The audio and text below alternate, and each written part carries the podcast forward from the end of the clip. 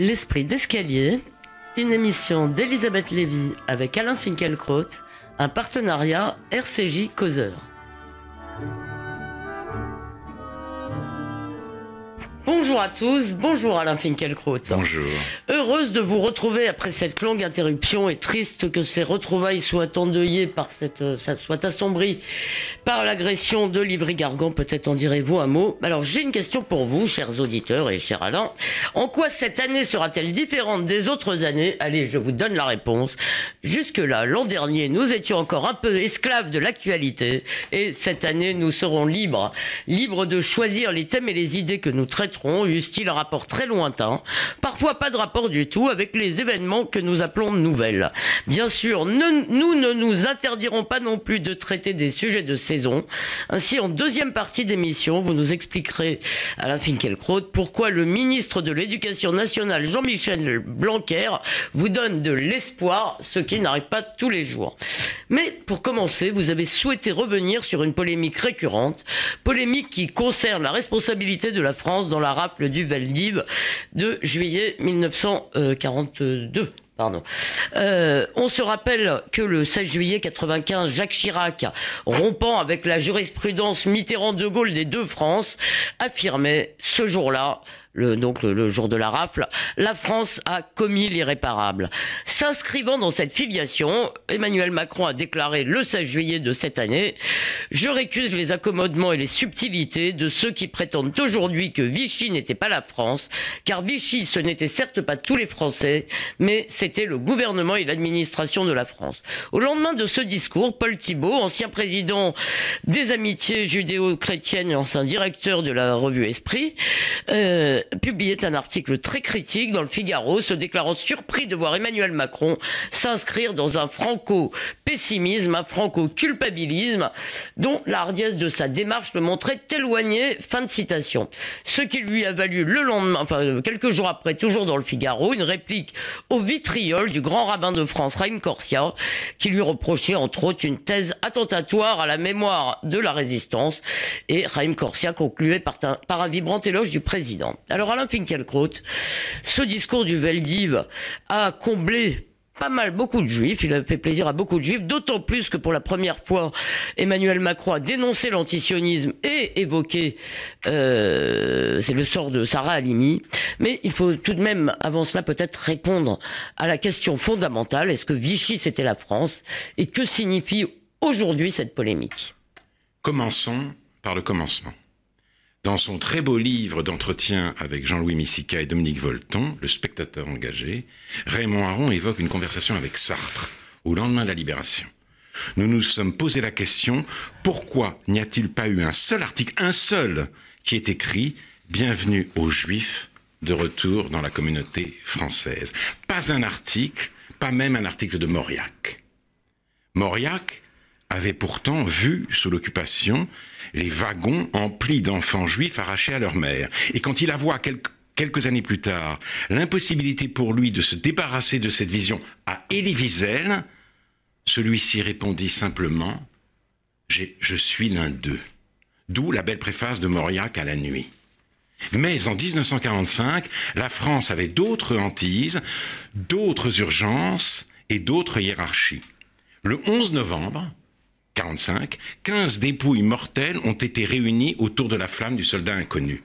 Deux résistants de l'intérieur, un homme et une femme, deux déportés, un homme et une femme, des combattants et non des déportés raciaux, un prisonnier abattu lors d'une évasion, un FFI et enfin neuf militaires des différentes armées et théâtres d'opération.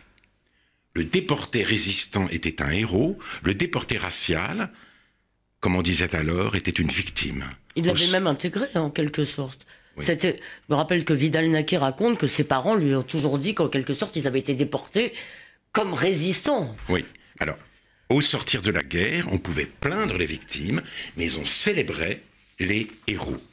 Et l'heure pour la France ne pouvait pas être à l'examen de conscience. La France avait gagné la guerre, elle se rangeait tout entière dans le camp des vainqueurs.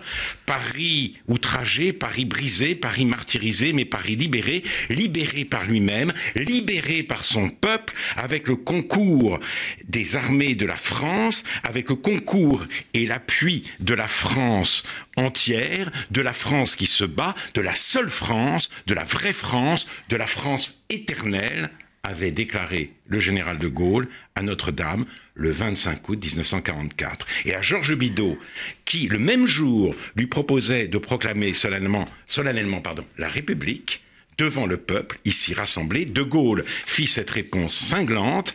La République n'a jamais cessé d'être. La France libre, la France combattante, le Comité français de la libération nationale l'ont tour à tour incorporé. Vichy fut toujours et demeure nul et non avenu, et non avenu. Moi-même, je suis le président du gouvernement de la République. Pourquoi irais-je la proclamer? Magnifique. La France, la France, seule. Voilà. Bon, c'est un peu c'est un peu une fiction. bien sûr, c'est ce que je veux dire. Exactement. Ce préjugé cruel et cette fiction glorieuse, cette condescendance pour ceux qui ne doivent pas leur déportation à leur engagement et ce grand mythe national n'ont pas résisté au travail de la mémoire. La victime a été restaurée dans sa dignité et l'illégitimité de Vichy ne dispense plus la France de tout questionnement sur elle-même. Il faut s'en réjouir. Mais, en disant le 16 juillet 1942 qu'avec la rafle du Veldiv, la France avait commis l'irréparable, Jacques Chirac a renversé l'affirmation du général de Gaulle au lieu de la problématiser. Il est passé de la fierté nationale à la culpabilité nationale, de la célébration de la grandeur à l'expiation du crime. Et ses successeurs, comme grisés de pénitence, ont voulu laisser leur marque en allant toujours un peu plus loin. Chaque discours était une perf, comme on dit en langage sportif, et euh, euh, chaque perf appelait un nouveau record. Au dîner du CRIF de février 2012, François Fillon, Premier ministre, a déclaré Les Européens ont eu l'idée folle de la Shoah, la France et l'Allemagne. La France et l'Allemagne. François Hollande a entamé son mandat par ces mots bien sentis. La vérité, c'est que ce crime fut commis en France par la France. Comme si c'eût été, été atténué la responsabilité de la police française que de rappeler que l'ordre venait des nazis. Et le nouveau président... Ce que rappelle Paul Thibault dans cette Oui, exactement. Et le nouveau président n'a pas voulu être en reste. Il a donc surenchéri. La France, la France seule était coupable, et la RAF avait commencé bien avant le 16 juillet 1942, bien avant la défaite, l'armistice et le choix par Vichy de la collaboration avec l'Allemagne. Le racisme et l'antisémitisme étaient présents dans la Troisième République, dit Macron. L'affaire Dreyfus en avait montré la virulence. L'affaire Dreyfus. Un capitaine juif est accusé de haute trahison. Des intellectuels s'émeuvent. Le débat fait rage. Événement unique dans l'histoire de l'Europe. Le sort d'un juif divise un pays. L'affaire d'un seul devient l'affaire de tous, selon le mot de Clémenceau, admirativement commenté par Hannah Arendt. Et Dreyfus finit par être réhabilité, ce qui fait que Lévinas, arrivé en France en 1923 et recevant l'enseignement de maîtres qui avaient été adolescents lors de l'affaire Dreyfus, a pu parler de la vision pour un nouveau venu éblouissante d'un peuple qui égale l'humanité et d'une nation à laquelle on peut s'attacher par l'esprit et par le cœur aussi fortement que par les racines. Il est arrivé en France en 1923. Je comprends donc que Paul Thibault, comme vous qui était comme, qui est, comme vous l'avez rappelé, l'ancien président des amitiés judéo-chrétiennes, ait pu être blessé comme français et comme intellectuel dépositaire du souci de la vérité par le discours d'Emmanuel Macron lors de euh, euh, la cérémonie d'hommage aux victimes de la rafle du Veldiv. Et je crois que les Juifs ou en tout cas les juifs officiels, ont bien tort de prendre le concours d'autoflagellation lancé par Jacques Chirac au plus haut sommet de l'État pour un hommage à eux rendu. À eux rendu. Ils l'ont, ils l'ont, à mon avis, euh, enfin, il me semble me rappeler qu'ils l'ont demandé à Jacques Chirac, qu'il y avait de très fortes pressions. oui, enfin, semble-t-il, euh, notamment de, de Serge Karsfeld, voilà. en effet. Euh, Dire la France, la France seule a commis l'irréparable. Et elle s'y préparait de longue date, sinon depuis toujours. C'est non seulement gommer l'Allemagne nazie, c'est oublier la France combattante, c'est oublier que les résistants se sont battus pour la France et que De Gaulle dirigeait un gouvernement qui représentait la France auprès des Alliés. On reconnaît certes qu'il y eut des héros, mais le sens de leur combat devient, comme naguère Vichy, nul et non avenu. Certes, la préséance des déportés résistants sur les déportés raciaux avait quelque chose d'insupportable. Mais devons-nous, nous juifs, nous, nous venger en faisant fi de la mémoire de la résistance, les fils et filles des déportés juifs de France ont acheté une pleine page du Figaro pour afficher le discours d'Emmanuel Macron. Avant de crier aussi ostensiblement victoire, ils auraient dû se souvenir que les résistants n'ont pas de fils et filles, et que la mémoire de ce qu'ils furent et de la cause pour laquelle ils ont combattu nous incombe donc à tous, à nous tous, qui que nous soyons. Certes, euh, euh, euh, non, excusez-moi. Non, je vous en prie. Oui, pardon, excusez-moi. J'ai été frappé par votre expression sur les résistants qui n'ont pas de fils. Voilà, je serais même plus précis. La résistance ne se transmet pas de génération en génération. Les juifs se doivent donc de ne pas profiter de leur avantage et de veiller sur elle, de lui faire une place. S'il avait voulu allier la justesse et la justice, Jacques Chirac aurait dû dire l'État français a commis l'irréparable. Il aurait alors cessé d'exonérer la France sans l'incriminer en bloc. La vérité aurait été respectée, ainsi que ceux qui, tels Jacques Maritain, dénonçait dès décembre 1942 les lois antisémites de Vichy, avec leur cortège de bassesse morale et de cruauté, ainsi que, je cite, cette chose qui n'avait jamais souillé notre histoire, la violation du droit d'asile, la livraison des réfugiés étrangers et des juifs naturalisés français, et qui, en même temps, refusait à ce pseudo-gouvernement le droit de parler comme s'il était la France. Pas de en même temps, ce coup-ci, pour Macron. Car, comme le remarquait déjà Philippe Burin dans euh, les lieux de mémoire, Vichy a changé de signification. On est passé d'un régime coupable d'avoir lésé une personne collective la France à un régime coupable d'avoir lésé les droits de l'homme. Oui, mais est-ce que, euh, est-ce que finalement cette idée d'une espèce de continuité euh, du fascisme français, on ne la trouve pas à la fois chez Bernard-Henri Lévy, dans l'idéologie française, chez Sternel, euh, si vous voulez, dans l'idée qu'il y a quelque chose d'éternellement coupable. Le mystère est plutôt de savoir pourquoi les élites françaises euh, adhèrent tant, si vous voulez, à ce récit pénitentiel. C'est un, un, mystère sur lequel nous aurons l'occasion de revenir. Et je remarque qu'Emmanuel Macron, encore une fois, pour laisser sa marque, est allé encore un peu plus loin que les autres, puisque tout ne commence pas le 16 juillet 42, tout commence bien, avant, et il n'est question. Ça c'est bien ça, Et il n'est question que de la France. Mais je disais donc, Vichy a changé de signification. C'est moins un régime coupable d'avoir lésé une personne collective de la France qu'un régime coupable d'avoir lésé les droits de l'homme. Mais la France. Ce qui est vrai. Mais la France. qui est vrai également. Euh, mais bien sûr. Mais la France est-elle une patrie si elle n'est que la patrie des droits de l'homme?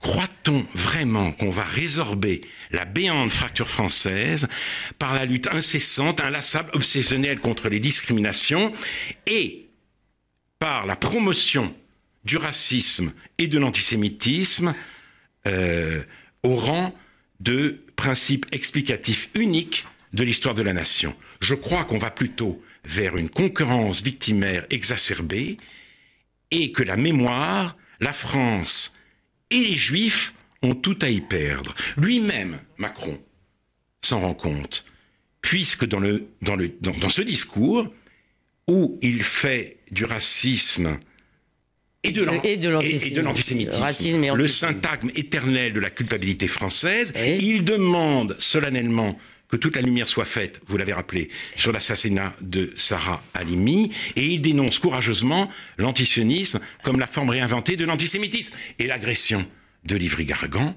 nous montre, s'il en était besoin, que l'antisémitisme qui nous frappe n'a rien à voir, euh, aujourd'hui, qui nous frappe aujourd'hui, n'a rien à voir avec l'histoire de France.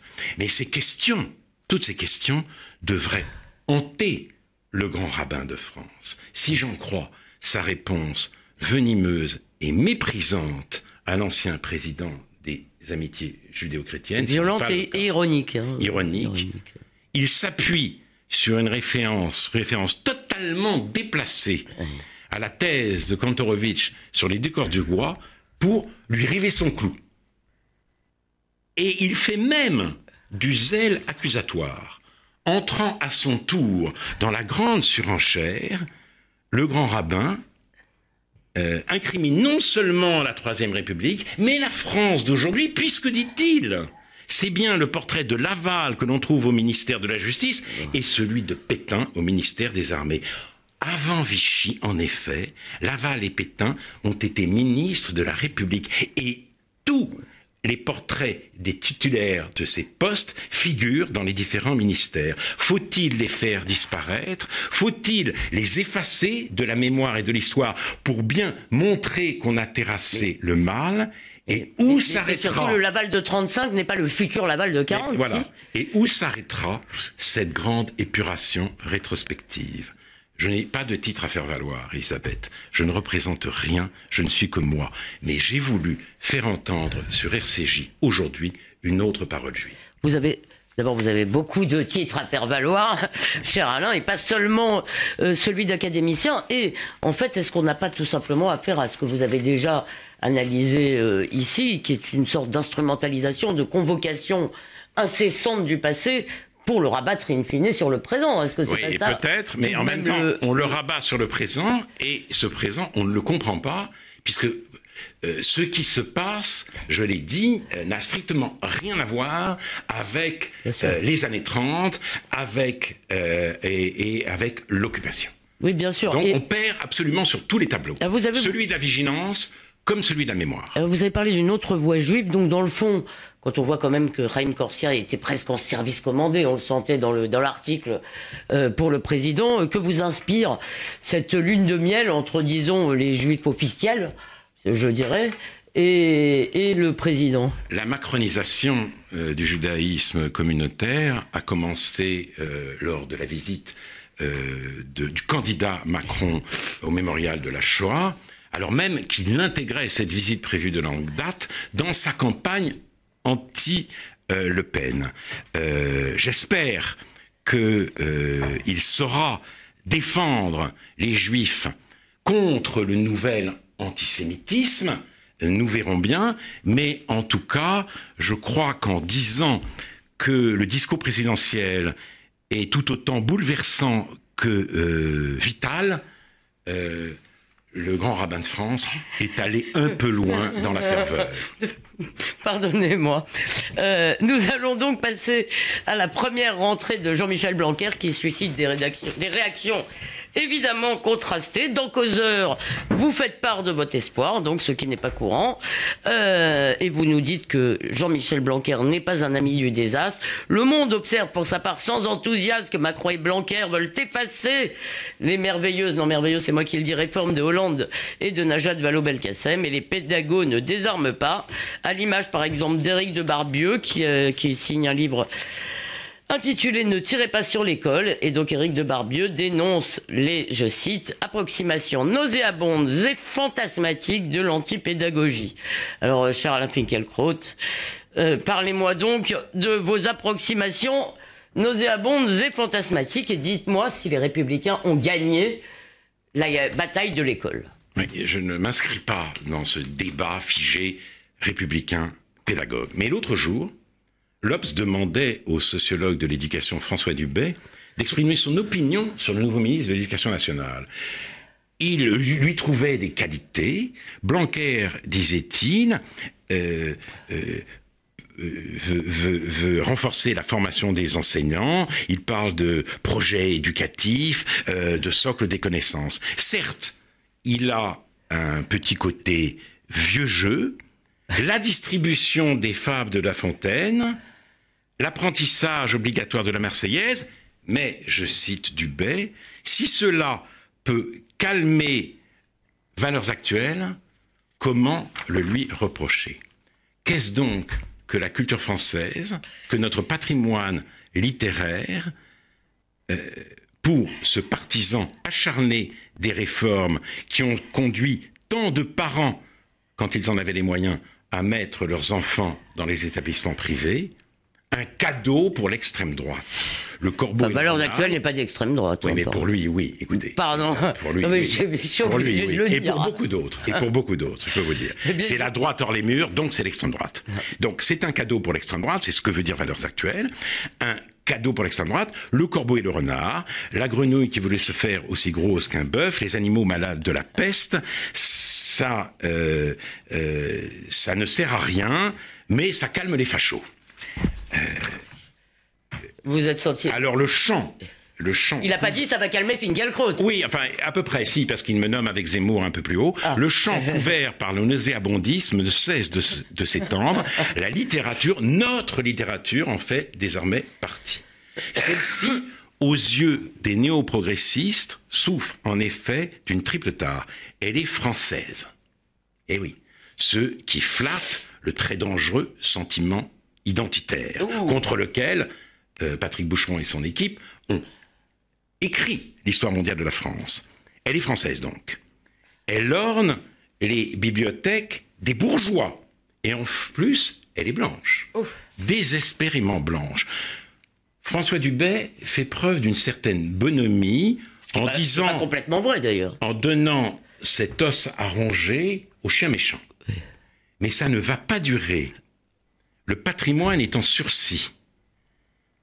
La grande euh, inquisition diversitaire, tôt ou tard, lui réglera son compte, comme ça se fait déjà aux États-Unis. L'antiracisme, que certains considèrent encore comme une planche de salut, est le cheval de droit de l'américanisation de l'école et de l'université française. Jean-Michel Blanquer ne veut pas s'en laisser compter. Et son sursaut fait du bien. Et euh, euh, il fait, doit, il faut d'autant plus le défendre que la presse dite progressiste, Le Monde en tête, tire à boulet rouge sur son conservatisme. On lui en veut notamment de supprimer les activités périscolaires, celles où on apprend le vivre ensemble, l'interculturalité et toutes les vertus du développement durable, le tri sélectif notamment. Le tri sélectif. Ah ben ça fait partie de la religion, ça fait partie des nouvelles religions. je ne hein, connais qu'une seule, un seul tri non sélectif, c'est le bac. Mais sinon, voilà. Euh, euh, donc, c'est pas vraiment un tri d'ailleurs. Une mère, une mère d'élèves interrogée par le Monde euh, dit que grâce à ces activités, sa fille voit plus loin que le bout de son nez et pose plein de questions sur le racisme. Mais c'est précisément ça le bout de son nez. les dogmes du jour, l'esprit du temps, les certitudes en vogue. Et si la culture sert à quelque chose, c'est à nous dépayser, à nous permettre de faire le mur, le mur du euh, Pourriez-vous tout de même préciser pour des oreilles éventuellement malveillantes que votre diatribe contre l'antiracisme ne signifie pas qu'il faut se moquer du racisme Non, Merci. je suis, je suis, je suis antiraciste, mais c'est pas comme ça qu'il faut. Et j'ai une petite surprise pour vous bientôt, très vite, un film Knock. Vous en avez entendu parler? Non. Omar Sy dans le rôle de Knock, qui moi ne me dérange pas, hein, ça pourrait être joué par n'importe qui, mais simplement Knock est victime du, racisme. Voilà. voilà. Bien, très bien. Donc, mais, euh, euh, Pardon. mais euh, si vous voulez, en insistant comme il le fait sur la nécessité d'apprendre des fables de La Fontaine dès le plus jeune âge, Blanquer a le mérite de s'inscrire en faux contre les préconisations de la commission Attali pour la libération de la croissance française. La première ambition euh, fixée par le Jacques Attali Club Band, c'était de préparer les jeunes à l'économie du savoir et à la prise de risque, ce qui signifiait qu'il fallait en finir avec euh, l'organisation actuelle qui met surtout en avant la capacité à mémoriser ou l'application des enfants et à l'inverse, euh, encourager la créativité des élèves, développer le travail en groupe et enseigner l'anglais le plus tôt possible. La créativité donc contre la mémoire, contre le sévice du par cœur. Le rapporteur adjoint des travaux de la commission Attali était Emmanuel Macron. Il faut donc saluer le début de désatalisation du président de la République. Eh bien, nous allons rester sur cette excellente euh, conclusion, cher Alain, en plus à 29. Alors merci euh, pour cette conclusion, pour cette rentrée euh, parfaitement réussie, pour vos passionnants développements sur ce passé qui ne passe toujours pas. En attendant la semaine prochaine, on vous retrouve déjà dans Causeur, où on a aussi, où on retrouvera aussi Natacha Polony qui dialogue avec le ministre de l'Éducation nationale. On peut bien sûr réécouter cette sur causeur.fr et radio rcj.info et bonne semaine à tous.